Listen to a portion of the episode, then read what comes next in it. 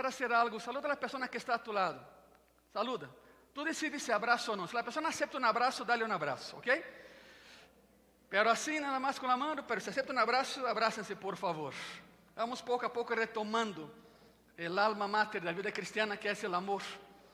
É necessário hacerlo. Sabemos que Deus está com nós e Ele é amor. Se a pessoa te diz, melhor me abraço, ok, não te enojes, está bem, não há problema nenhum. Chegará o tempo em que nadie vai escapar de um abraço em graça e paz. Chegará o tempo. Chegará o tempo. Todavia estamos com todos os cuidados. Sin embargo, sim, se podemos dar um, abraço sempre quando a pessoa lo permita, esteja cómoda com ele, verdade? Bem-vindos a Graça e Paz. Ah, Salúdense uma vez mais aqui arriba. Vocês saludaram todos? Já? ¿Vocês saludaram todos? Já? Já? Já? Muito bem. Salúdense. Salúdense. Ok? Já? Muito bem. Muito bem. Niños a los salones. Rápido. Sin correr, pero rápido. es incoherente, ¿no? Niño rápido y sin correr, no. Ningún niño hace eso. Pero bueno. Adolescentes también. Jóvenes aquí, por favor. Bienvenidos a Gracia y Paz. Tome seu lugar. Hoje hablaremos de algo muito crítico para qualquer nação do mundo. E sim, usaremos o pensamento de Pablo em sua carta aos Romanos. Outra vez, vamos a terminando a carta, pero o título é, escute isso: Deus, el gobierno e eu. Deus, el gobierno e eu. Há pastores que, cada quem tem sua maneira de pensar, huyen de hablar de política y de gobierno. Es necesario. Por supuesto que, que lo que los pastores no podemos hacer es direccionar tu voto. No, no. Tú eres un ser pensante, eres un ser orante y eres inteligente y sabes lo que vas a hacer. Pero el detalle es que la política está y el gobierno fue instituido por Dios. El gobierno es invención de Dios, no invención humana. Que os homens hagam coisas terríveis com o governo será outra coisa. Deus, o governo e eu. Por certo, já les vou avisar com meses de antecipação. Em outubro há eleições em Brasil. Então, vai chegar um domingo de outubro que me verás no segundo culto salir daqui como um raio, depois do culto, por supuesto, porque tenho que ir à embajada de Brasil a votar. Então, espero. Habrá culto? Claro que há. Vou predicar? Claro que sim. Se Deus não, se Cristo não regressa antes, claro, verdade? Aqui estaremos. Pero em outubro, allá em Brasil, não é um sexênio, é, são quatro anos nada mais de, de governo. Quatro anos. Cada quatro anos há eleições para presidente e governadores de, de los estados. Então, em outubro, se me vês saindo de aqui um domingo como bala, existe. Existe. Tenho que ir a votar. Sin embargo, há que saber como fazê-lo e por que lo estamos fazendo. Dios, el gobierno y yo. Te va a sorprender lo que Pablo habla a los romanos sobre su gobierno y sobre el gobierno de Dios. Ahora sí, saquen sus Biblias, aterricemos aquí por favor, no te distraigan. Yo sé que Churubusco está cerrado otra vez, el último domingo del mes, ¿no?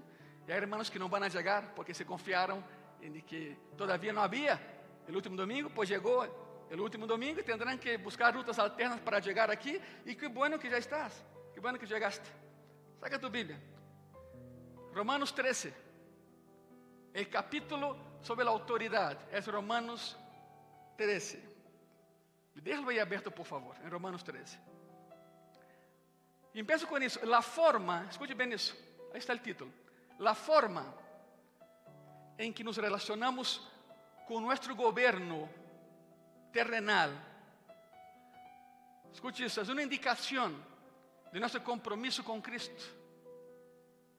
Está pensando, pastor, pero já empieza e não entendi nada. Perfeito. Disso se trata. Pensa na cruz. La cruz. Em logo de graça e paz é uma cruz. Aí está, a cruz. Não é um crucifijo, é uma cruz. Cuidado com essas heresias, por favor. A cruz vazia, símbolo de autoridade, de poder, de vida eterna, de ressurreição, de vitória. Ok? Algo vertical cruzado por algo horizontal. Tu relación con los demás indica cómo es tu relación con Cristo. tu relación horizontal es un indicio de cómo es tu compromiso a nivel vertical.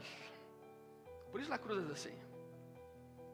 é a forma em que aprendemos a que se, se eu tenho problemas com a autoridade a nível horizontal, tendré problemas com a autoridade a nível vertical. Exatamente isso. Hoje estudaremos a natureza do governo, os propósitos do governo. Escute bem isso. E o ponto 3 será, como cristianos, nossa responsabilidade e relação com o governo, como cristianos que somos. Vamos começar. Há muito que assimilar hoje. E Pablo será nosso guia nesse manual de conduta politicamente correta. Primeiro ponto é esse: a natureza do governo civil. ¿Okay?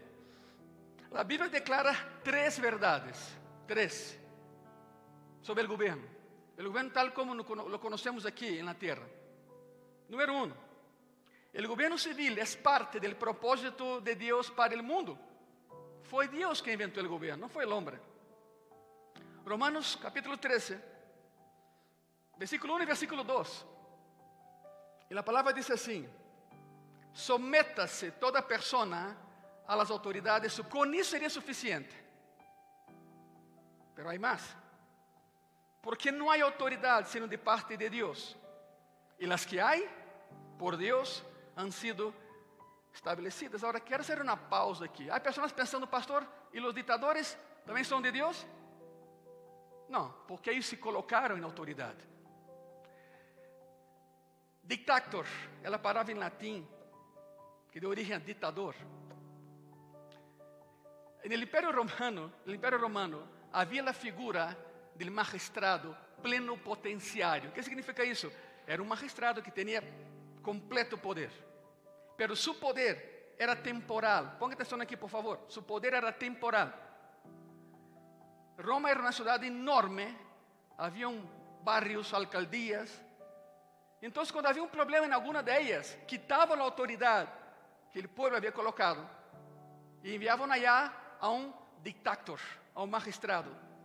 Pero seu poder, outra vez, era temporal. Hasta que se arreglaram as coisas, lo quitavam outra vez e regressavam ao que estava. Ou se votava por um novo. Não tem nada a ver com a ditadura tal como la entendemos hoje, onde alguém se põe e se queda e não solta, e todo o demás. Em Brasil hemos tenido ditaduras. Em Brasil hemos tenido ditaduras. Sabemos o que é isso. Sabemos como empieza e como termina. Por lo tanto, não confunda uma coisa com outra. Toda autoridade é posta por Deus, sim, claro. Mas não aquele que se autopone nesse lugar. E um ditador sempre se autonombra e se queda. Isso não é agradável ante os olhos de Deus. Aclarando isso, seguimos. Versículo 2. De modo que quem se opõe à autoridade, a lo estabelecido por Deus, resiste. Ou seja, Pablo é enfático a Deus. Deus põe a autoridade, respetémosla. Ou senão, estaremos em contra dele. E os que resistem acarream condenação para si mesmos. Para si mesmos. Cada governo, Igreja Graça e Paz e pessoas que nos veem, cada governo é divinamente designado por Deus e as autoridades que existem han sido establecidas por Deus. O passagem não menciona nenhuma forma específica de autoridade governamental. Todo o que diz é autoridade. É todo o que diz aí. Não menciona nenhuma nem outra. Autoridade. Por quê? Bueno, pode haver governos melhores que outros. Pode suceder. Pero nenhum governo humano é perfeito. Escute isso, não há governo perfeito. Porque quem governa é um ser humano e não há ser humano perfeito, ponto. Não busquemos a utopia, não há governo perfeito. E através da história, o povo de Deus ha estado, ha estado bajo muitos modelos de governos, um montão, através da história. Pablo, quando escreveu isso, eh, não, não vivia bajo uma democracia, vivia bajo um império, o império romano la gran persecución todavía no había empezado. El cristianismo en ese tiempo todavía disfrutaba de, cierto, de cierta clase de... de uh, não te metes comigo, não me meto contigo. Havia um pacto com o, com o Império Romano. Todavia não havia persecução. El cristianismo todavía no era considerado parte eh, de outra coisa, lo tomavam como parte do judaísmo, e o judaísmo sim era aceptado pelo Império Romano. Quando empieza a persecução, aí todo cambiou. Todo cambiou. Pero Pablo está escrevendo barro um império, não barro na democracia. Pablo está escrevendo à luz de uma atitude básica general de neutralidade hacia o cristianismo. Um pequeno grupo de pessoas, déjalos em paz, Pois esse pequeno grupo revolucionou o mundo para sempre. A Bíblia diz claramente que Deus ha instituído três modelos de governo diferentes. Três. Primeiro é esse, a família. Todo empieza por aí. Todo começou com a família. A família. Deus criou a família antes que houvera governo ou qualquer outra coisa nesse planeta. Está em Gênesis. Deus cria Adão, forma Eva, tem de todo isso. Gobierne todo isso. O primeiro governo instituído por Deus foi a família. Número dois, a igreja. A Bíblia diz que aún antes de que o mundo fosse criado, Cristo já pensava na igreja, já pensava em ti e em mim. Já estava em seu coração formar a igreja. E número três, o governo civil. Nenhuma classe específica, pero o conceito de autoridade está presente aí. Família, igreja e governo, instituídos por Deus. Por lo tanto, estamos vendo a natureza do governo civil. Primeiro ponto foi: o governo civil é parte do propósito de Deus para o mundo, foi criado por Ele para o mundo. Número dois, os líderes gubernamentales, aunque eles não sepan, sirven a Dios, son siervos de Dios, son siervos del Señor. Bueno, tomen en cuenta que la palabra siervo, tal y cual no existe, la palabra que está ahí es doulos, y doulos significa esclavo. El original bíblico no hay ninguna palabra siervo. Pastor, ¿y por qué tenemos aquí en la traducción un montón de siervos? Bueno, porque Casiodoro, cuando hace la traducción, venía de una España imperial y dijo: No, no, no, si pongo esclavos aquí, me van a matar. E cambiou para siervo. Por isso, cada vez que lês a palavra, seja em hebreu, seja em grego, seja em espanhol, seja em português, seja em marciano, quando encontras aí a servo, põe escravo e verás como cambia a coisa. Qual a diferença entre o servo e o escravo? Muitas, mas a principal é que o servo decide servir ou não e a quem servir. O escravo não tem essa opção. Servimos porque sabemos que Ele é nosso amo e nosso amo tem nome e seu nome é Jesucristo. Ele é a autoridade máxima. Esclavos por amor, dizia Pablo. E ponto 2: os líderes governamentais são siervos de Deus. Romanos 13, versículo 13, versículo 4, igreja. Porque os magistrados não estão para infundir temor al que hace el bien, sino al malo. ¿Queres, pois, não temer a autoridade? Há uma sola maneira de hacerlo, não, hazlo bueno e tendrás alabanza de ella. Porque el servidor de Deus para tu bien, porque é servidor de Deus para tu bien. Pero se haces lo malo, teme, cuidado. Porque não em vano lleva a espada, pois é servidor de Deus. Está subrayado, vengador para castigar al que hace lo malo. O passagem diz um vengador para castigar aquele que hace lo malo. Significa um agente de justiça para castigar al malhechor. Llame-se policía ou llame-se que tu quieras, pero um agente de justiça.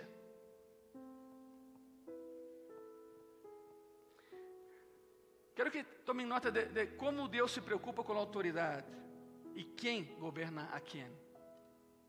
Não lo deixa assim a la casa. E hablo com pessoas que têm cargos gubernamentales. Si eres un agente gubernamental, la pregunta es, ¿cuál es tu responsabilidad ante Dios? Ya que Dios considera toda autoridad como sus siervos. ¿A quién sirves? ¿Y por qué lo haces? Está en la Biblia. No es primera de Ángelo, es Romanos 13. Es Romanos 13. Isaías 10, salgamos un poco de, de Romanos, quiero enseñarte algo. Isaías capítulo 10, de versículo 1 al versículo 3, te lo voy a leer. La palabra dice así, hay de los que dictan leyes injustas y prescriben tiranía para apartar del juicio a los pobres y para quitar el derecho a los afligidos de mi pueblo, para despojar a las viudas y robar a los huérfanos. ¿Y qué haréis en el día del castigo? ¿A quién os acogeréis para que os ayude cuando venga de lejos el asolamiento? ¿En dónde dejaréis vuestra gloria? Voy a traducir eso a español concreto, tal y como va. Dice así. Hay de los que hacen leyes injustas y de aquellos que publican decretos opresivos, privando, privando de sus derechos a los pobres, y no les hacen justicia a los oprimidos de mi pueblo. Hacen de las viudas su presa y roban a los huérfanos. ¿Qué van a hacer cuando deban rendir cuentas cuando llegue desde lejos el desastre? ¿Qué van a hacer? ¿A quién acudirán en busca de ayuda? ¿Dónde dejarán sus riquezas? É o que diz o pasaje. Outra vez, se eres um líder do governo de México, de donde sea, e não cuida de los desposeídos, que não têm voz, um dia, tu, sua excelência, enfrentarás a Deus. O que lhe vas a dizer? Se foi Ele que te puso onde estás, o que lhe vas a dizer? La escritura dice que los líderes gubernamentales son siervos de Dios, son esclavos del Señor, aunque no les gusta la palabra. Y hay un punto 3 en esta naturaleza del gobierno civil. Punto 3, toda autoridad humana es temporal. No hay gobierno humano eterno. Toda autoridade humana é temporal. 1 Coríntios 15, 24, a palavra diz assim: Luego el fin, cuando entregue el reino al Dios y Padre, cuando haya suprimido todo dominio, significa todo gobierno, toda autoridad y potencia. Filipenses capítulo 2, versículo 10 y 11. Para que en el nombre de Jesús se doble, ¿qué dice ahí? Va de nuevo. Para que en el nombre de Jesús se doble, ¿qué? Toda rodilla toda rodilla de los que están en los cielos y en la tierra y debajo de la tierra. Y toda lengua confiese que Jesucristo es el Señor para gloria de Dios Padre. ¿Cuántos dicen amén a eso? Hasta los demonios saben que Cristo es la máxima autoridad. Hasta ellos saben. Punto 2 de ese sermón os propósitos do governo. Vimos como nasceu o governo, natureza do governo. Agora veremos seus propósitos. ¿Para que existe o governo? Os propósitos do governo. A Bíblia diz que Deus estabeleceu o governo por quatro razões específicas. Quatro. Primeiro, número um, o primeiro propósito do governo é proteger a la vida humana. Isso é o número um.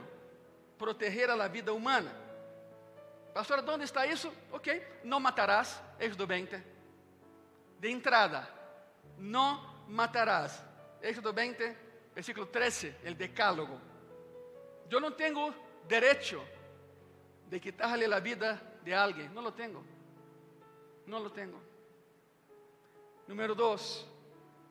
El segundo propósito del gobierno es proteger los derechos personales y de la propiedad. Éxodo 20, versículo 14 al 17. La palabra dice así, no cometerás adulterio, no hurtarás, no hablarás contra tu prójimo falso testimonio, no codiciarás la casa de tu prójimo, no codiciarás la mujer de tu prójimo, ni su siervo, ni su criada, ni su buey, ni su asno, ni cosa alguna de tu prójimo. ¿Qué es eso? Es el cuidado de Dios ante la persona y los bienes que tiene la persona. Número tres, propósito del gobierno. Número tres, el tercer propósito del gobierno es manejar las disputas entre el pueblo. Tiene que haber alguien ahí para mediar. Deuteronomio capítulo 1, versículo 12 y versículo 13, iglesia. E a palavra diz assim: Como llevarei eu solo vuestras molestias, vuestras cargas e vuestros pleitos? Aqui, aqui é Moisés, dizendo: Senhor, eu não puedo. Su, su suegro se acerca a ele e diz: Hijo, lo que haces es muy bueno. Todo el día atendes a un montón de personas, pero te diste cuenta del número de personas que son. Tú eres uno, Moisés, y son tres millones. E seu suegro lhe dá uma excelente ideia. Hijo, haz assim. Coloca pessoas que cuidem de grupos de pessoas e tu cuida das pessoas que cuidam dos grupos de pessoas. Estratégia. Mire versículo 13. Dad-me dentre vosotros, de vuestras tribos, varones sabios, para que eu los ponga por vuestros jefes. Es Moisés estabelecendo o sistema judicial en el Éxodo. De aí nasceu a ideia del Sanedrim em Israel, a Corte Suprema de Israel. Quantos são? 71. El sumo sacerdote e outros 70 ancianos. De onde nasceu a ideia desse passagem? Porque a partir daí era Moisés e 70 pessoas que o ajudavam a cuidar de 3 milhões de pessoas, quejándose todos os dias, todos os dias. Número 4. El cuarto propósito del gobierno es castigar a los delincuentes, castigar a los malhechores. Regresemos a Romanos, Romanos 13, versículo 4. Y otra vez, porque es servidor de Dios para tu bien. Pero si haces lo malo, teme, porque no en vano lleva la espada llevaba una espada, pues es servidor de Dios, vengador para castigar al que hace el malo.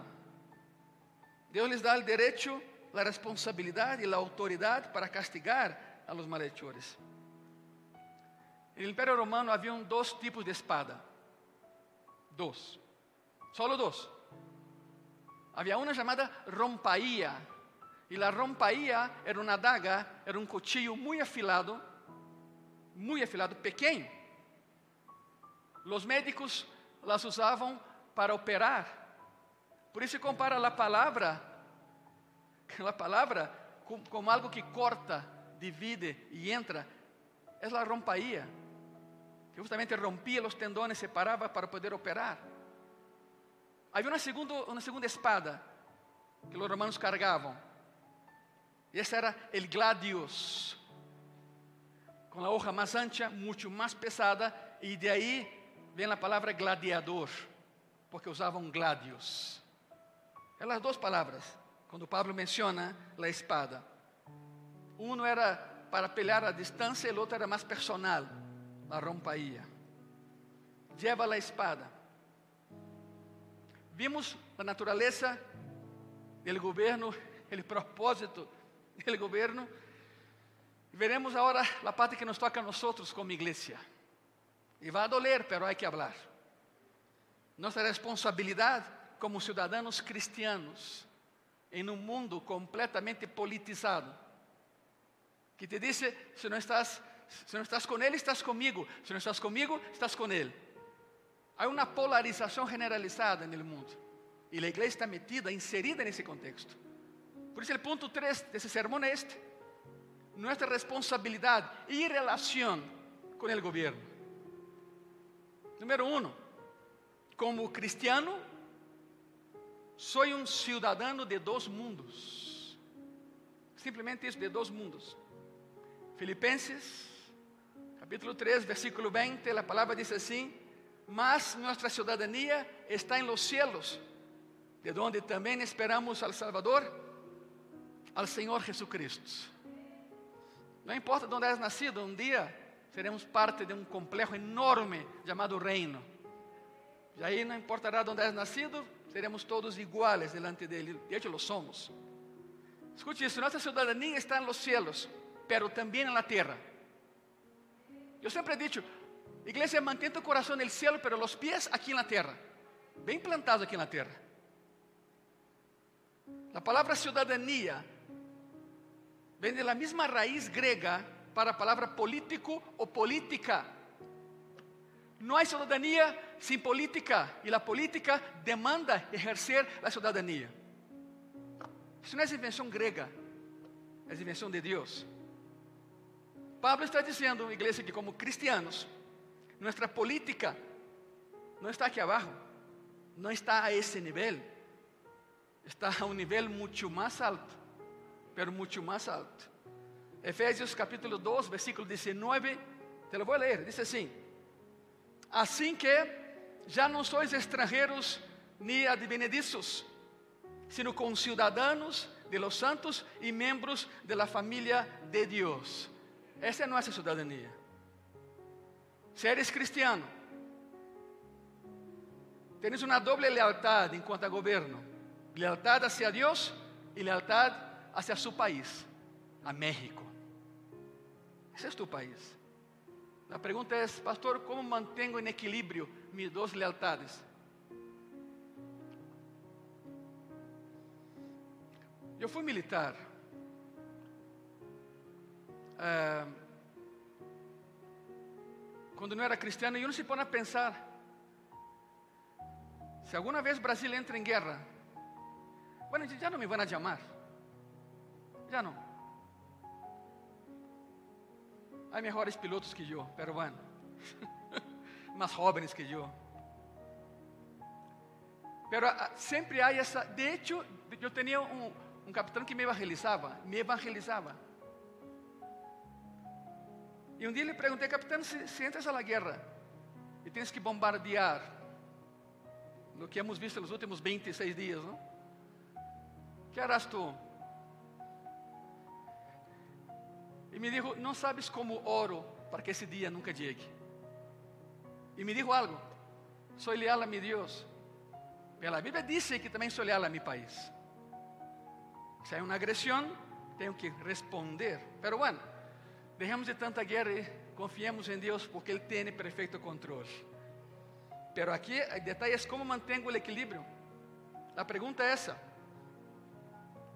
Como mantenho mis dos lealtades em balance, em equilíbrio. Vai comigo a Lucas 20, quero ensinar-te algo. Lucas 20, porque essa mesma pergunta la hicieron a Cristo os fariseus, há dois mil anos. Lucas 20, de versículo 22 ao 26, a palavra diz assim: Nos é lícito dar tributo a César ou não? Mas ele, compreendendo a astúcia de ellos, les dijo, ¿por qué me tentáis? Mostradme la moneda. ¿De quién tiene la imagen y la inscripción? Había un denario, deram um denário, moneda romana. E respondendo, dijeron, de César. Então les dijo, pues dá a César lo que es de César e a Dios lo que es de Dios. Não mezclen as coisas. Y no pudieron sorprenderle en palabra alguna delante del pueblo, sino que maravillados de su respuesta, callaron, se fueron avergonzados. Las dos lealtades no están peleadas, no están peleadas. Lo que necesitamos, Iglesia Gracia y Paz, es de cristianos, verdaderos cristianos en el poder político, no solo de México, sino de todo el mundo. Con vocación política. ¿Sí me, me escucha, verdad? Pessoas tão temerosas de Deus que não harão nada malo para dañar a imagem de Deus ao povo. Porque uma vez que alguém sobre o poder sendo cristiano ou aparentemente cristiano e demonstra que não é cristiano, que cree que vai passar? A opinião pública dirá: todos são iguais. Todos são. E não é assim. E não é assim. Por lo tanto, o equilíbrio é este. As lealdades não estão peleadas não estão peleadas. Número dois, nossa responsabilidade em relação com o governo. Número dois, como cristiano, tenho que obedecer la lei. Não há excusa. Não há excusa. Tito, capítulo 3, versículo 1 e 2. Recuérdales que se sujeten a los gobernantes y autoridades, que obedezcan, que estén dispuestos a toda buena obra. Mire dos, que a nadie difamen, que no sean pendencieros, sino amables, mostrando toda mansedumbre para con todos los hombres. Alguien dice, pastor, ¿por qué tengo que obedecer la ley? Bueno, para aqueles que perguntam isso, aí te va a resposta bíblica de por que tenho que obedecer a lei. A primeira razão é sencillamente porque Deus estabeleceu autoridades e leis, é de Ele. Tu não peleas com uma autoridade aqui, peleas com Ele direto allá. Romanos 13:1. Someta-se toda pessoa às autoridades superiores, porque não há autoridade, já vimos isso, sendo de parte de Deus, e as que há por Dios han sido establecidas. Debo obedecer a la ley porque Dios es quien estableció la idea de un gobierno y de leyes. Él está por detrás de la ley del orden, es Él. Importa quién sea el gobernante, escuche eso, no importa quién sea el gobernante. Quizá no estés de acuerdo con Él, sin embargo, debes respetar su posición porque és tu governante. Um exemplo muito claro. Militares, outra vez. Quando um militar saluda outro, não está saludando a pessoa, está saludando ao uniforme que porta a pessoa, não a pessoa que carga o uniforme. Está saludando a posição da pessoa, não a pessoa. Quizá ele odie essa pessoa, pero respeta a posição, porque Deus ha establecido um ordem em toda autoridade. Quando um militar saluda outro, não está saludando a pessoa, sino a posição que tem essa pessoa. Que quede claro isso. Razão número dois de por que tenho que obedecer a lei. Número dois, tenho que obedecer a lei por meu próprio bem, por mim mesmo. Romanos 13, 3 diz assim, outra vez, aí está. Romanos 13, capítulo, eh, versículo 3, perdón. Porque los magistrados no están para infundir temor al que hace el bien, sino al malo. ¿Quieres pues no temer la autoridad? Muy sencillo, haz lo bueno y tendrás alabanza de ella. No necesitas temer a la policía si estás cumpliendo la ley. El miedo es un síntoma de culpa consciente. Te voy a repetir, el miedo a la autoridad es un síntoma de culpa consciente. Tercera razón. La tercera razón es para mantener mi conciencia tranquila. Romanos 13, versículo 5. Por lo cual, por lo cual, es necesario estar sujetos, no solo por razón del castigo, sino también por causa de la conciencia. não solamente obedeces por temor, não solamente é a motivação externa de não desear o castigo, aí também uma motivação interna, ¿sabe que é? Estar em paz, com a consciência limpia. Quarta razão para obedecer a lei, para dar bom testemunho, para de verdade mostrar ao mundo que tipo de cristianos somos nós. Primeira de Pedro capítulo 2, versículo 13 al 17. Por causa del Señor, someteos, sujétense. A toda institución humana, ya sea al rey como a superior, ya a los gobernantes como por él enviados para castigo de los malhechores y alabanza de los que hacen bien. Porque esta es la voluntad de Dios, que haciendo bien, escuche eso, que haciendo bien hagáis callar la ignorancia de los hombres insensatos, personas que te difaman por ser cristiano, como libres, pero no como los que tienen la libertad como pretexto para hacer lo malo, sino como siervos de Dios.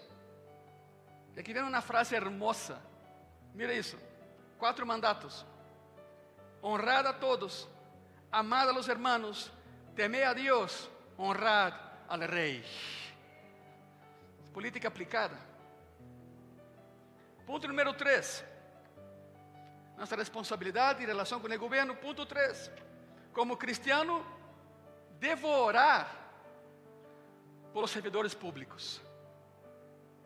Devo orar, devemos orar por eles. 1 Timoteo capítulo 2, versículo 1 al 3. Exhorto ante todo a que se hagan rogativas, oraciones, peticiones y acciones de gracias por todos los hombres, por los reyes y por todos los que están en eminencia. Y mira lo que está subrayado ahí. Para que vivamos quieta y reposadamente en toda piedad y honestidad, porque esto es bueno y agradable delante de Dios nuestro Salvador. Tengo que orar por los líderes del gobierno. Tenemos que hacerlo. ¿Cuál es el beneficio? La paz y la tranquilidad. Dice, la quietud. ¿Sabe por qué, iglesia?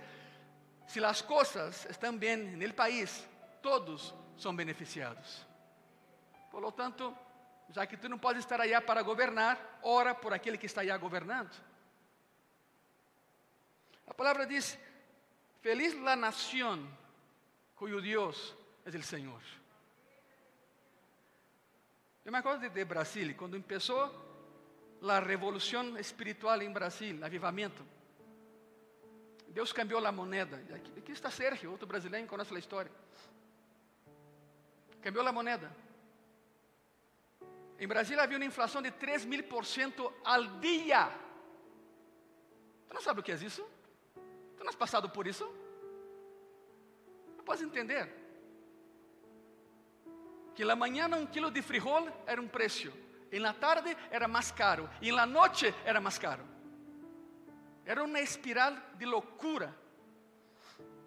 ¿Por quê? Por a corrupção, por supuesto. Pero em Brasília havia um povo que orava.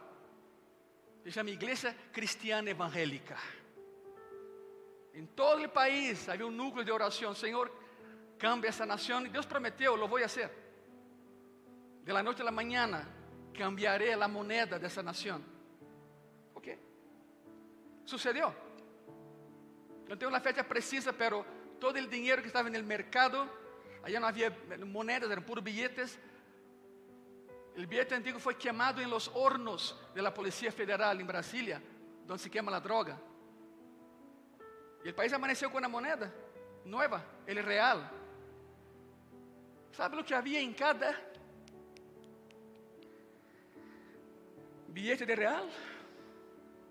Uma sola frase: Feliz é a nação cuyo Deus é o Senhor. Em cada billete de real. A coisa cambiou, a igreja foi empoderada. O Brasil não é perfeito? Claro que não. Estamos lejos de perfeitos. Lejos. Porque não há governo perfeito. A isso vou.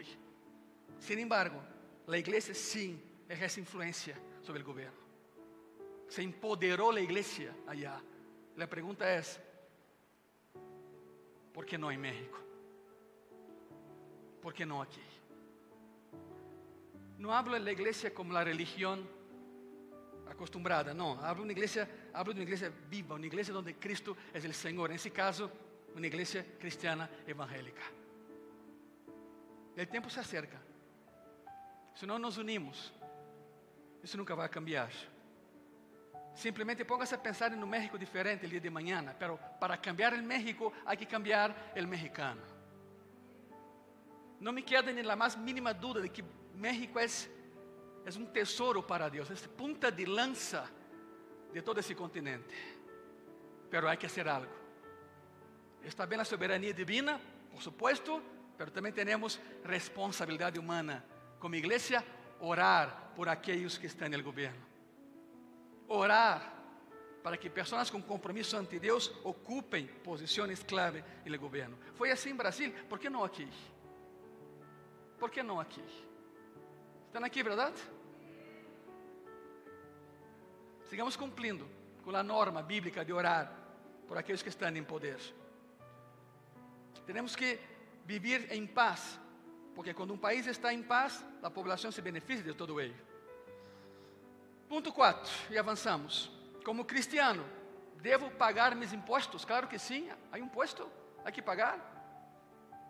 Aunque no nos guste el IVA, pero está. Hay que hacerlo. Hay que hacerlo. Romanos 13, versículos 6 y 7, la palabra dice así. Pues por eso pagáis también los tributos, porque son servidores de Dios que atienden continuamente a esto mismo. Pagad a todos lo que debéis. Al que tributo, tributo. Al que impuesto, impuesto. Al que respeto, respeto. Al que honra, honra. Se espera que como cristianos seamos los primeros a ser cuerdos, inteligentes, honestos y pagar los impuestos que tenemos que pagar. Es parte del deber de ser ciudadano. Pastor, es que yo no sé lo que hacen con mi impuesto ni yo. Pero eso no está en nosotros. Alguien tendrá que rendir cuentas ante Dios.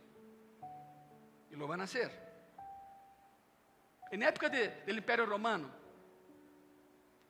uh, bueno, Roma había construido el mejor sistema de carreteras de la historia de la humanidad. Una famosa frase, ¿no? Todos los caminos llevan a Roma. Pero te tengo una noticia, te tengo una buena y una mala. Vamos a empezar. ¿Cuál va primero? Bueno, te daré la buena. La buena es que sí hay caminos. Todavía estás en Roma y puedes pisar la Vía Apia, la entrada a Roma desde hace 3.500 años. Todavía existe lugar. La mala noticia es que la frase está mal. No es todos los caminos llevan a Roma, no. Los romanos decían, todos los caminos salen de Roma. El núcleo era Roma, no los demás. precisamente por los impuestos que se pagaba a Roma, Roma construye caminos en todo el mundo. ¿Y cómo creen que el Evangelio fue esparcido? Justamente por esos caminos. Porque alguien pagó el impuesto. Y que Roma construía caminos y Pablo transitaba por ellos toda su vida para llevar el mensaje del Evangelio. A través de impuestos que se pagaron. Una obra monumental, monumental. Número 5 y último. Como cristiano, tengo que influenciar mi gobierno para bien. No para mal, para bien. Mateo capítulo 5, versículo 13 al 16, la palabra dice así, vosotros sois sal de la tierra, habla de la iglesia, sois sal de la tierra, pero si la sal se desvaneciere, ¿con qué será salada? no sirve más para nada, sino para ser echada fuera y hollada por los hombres. Déjame explicar, haz una pausa ahí.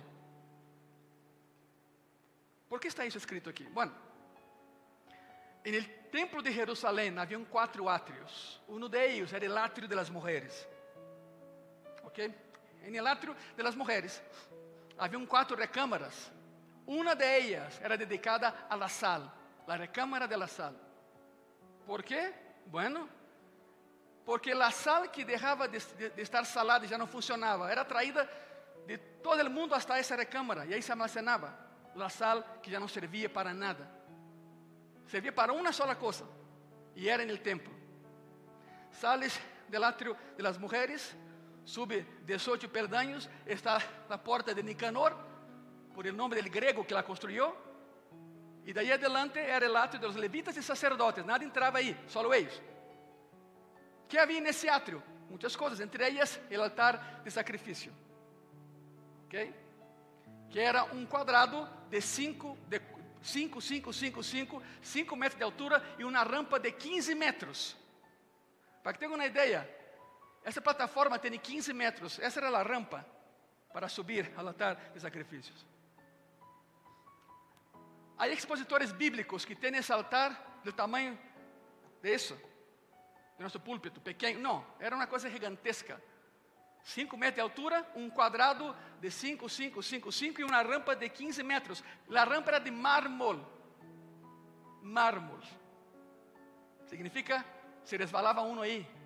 Quando chovia, quando nevava, porque cai neve em Jerusalém, em algumas ocasiões cai neve. Não sempre, mas se cai. Te imagina subir aí? descalço, te resbalas. Y el sumo sacerdote siempre tenía que subir descalzo. Ah, la sal será hollada, pisada por los hombres. Para eso va a servir. Significa que las personas iban a la recámara de la sal en el atrio, las mujeres, cargaban esa sal, los levitas, porque nadie podía entrar ahí, subían y llenaban esa rampa con sal para evitar que el sumo sacerdote se resbalara en la rampa. Para isso servia a sal. Pero aqui é algo mais grave. El cristiano que juega com Deus, el cristiano que juega a la iglesia, el cristiano que se burla de Deus, será pisado por los hombres, humillado por los hombres. E esse cristiano vai clamar: Senhor, ajuda-me. Deus vai guardar silêncio porque tu lo buscaste. A isso se refere isso. É Cristo falando. Não pelees contra mim. Não te conviene pelear contra mim. Obedece-me. Isso é todo. Soy sal en la tierra. Si como cristiano no eres cristiano, os que estão afuera te vão pisar, te vão humilhar, te vão acabar. O mensaje é este. Regresemos aqui, por favor. Versículo 14.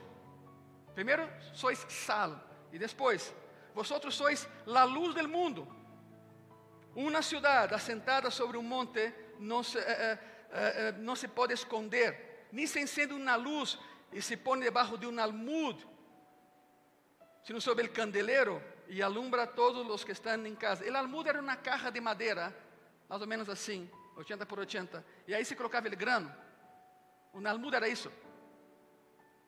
O que Cristo está falando aqui é: se eres cristiano, por que não hablas de mim? ¿Por qué no alumbras donde hay oscuridad? O sea, no seas como una antorcha que se pone bajo el almud y la tapan. No sirve de nada. La luz se va a apagar. La luz se va a apagar.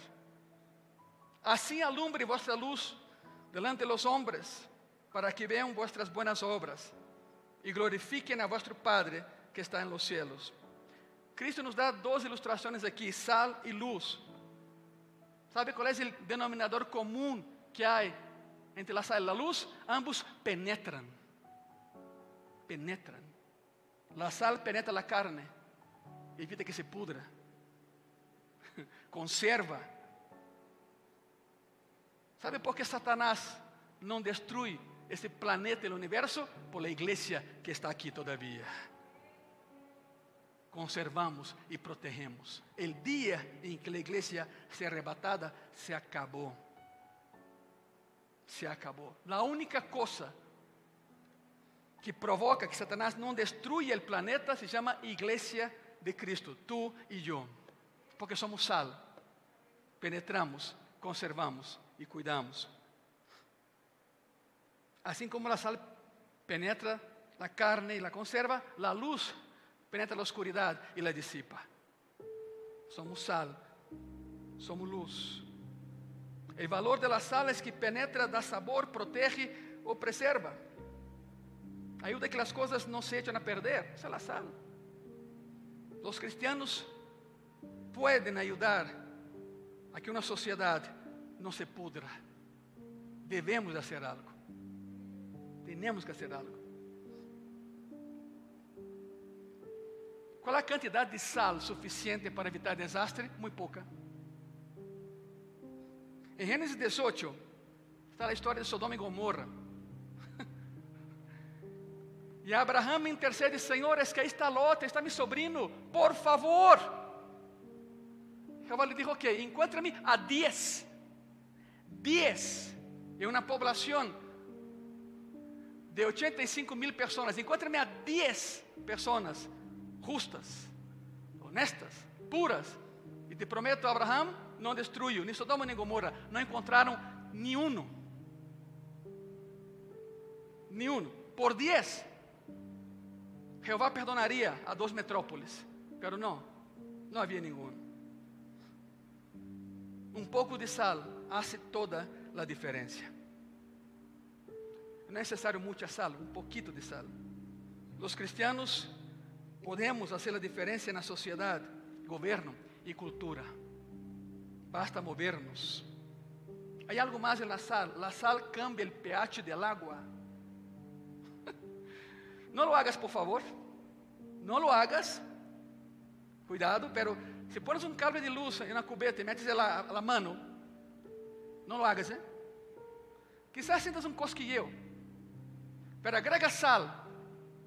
Aí sim não metas tu mano. Não lo hagas. Porque a sal cambia o pH do água e a água passa a ser um excelente condutor de eletricidade. A igreja é sal. Por quê? Porque conserva e preserva, pero também a igreja é condutora do poder de Cristo na terra. Por isso é um sal.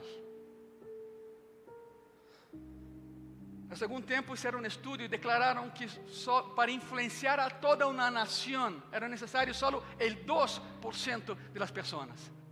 Nada mais isso. O 2% cambia a uma nação.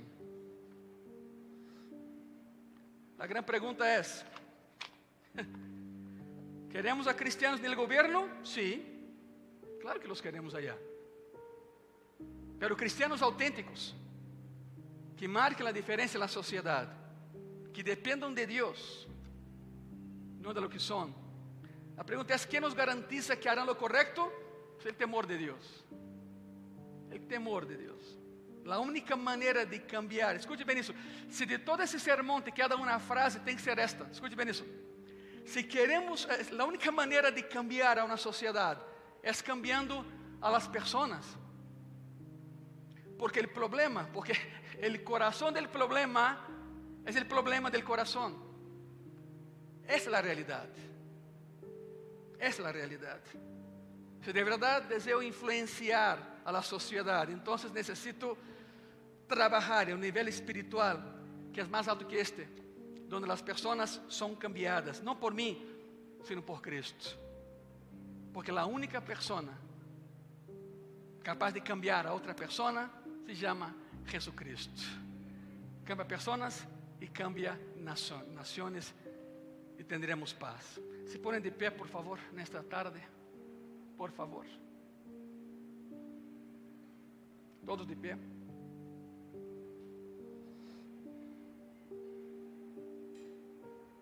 Deus, o governo e eu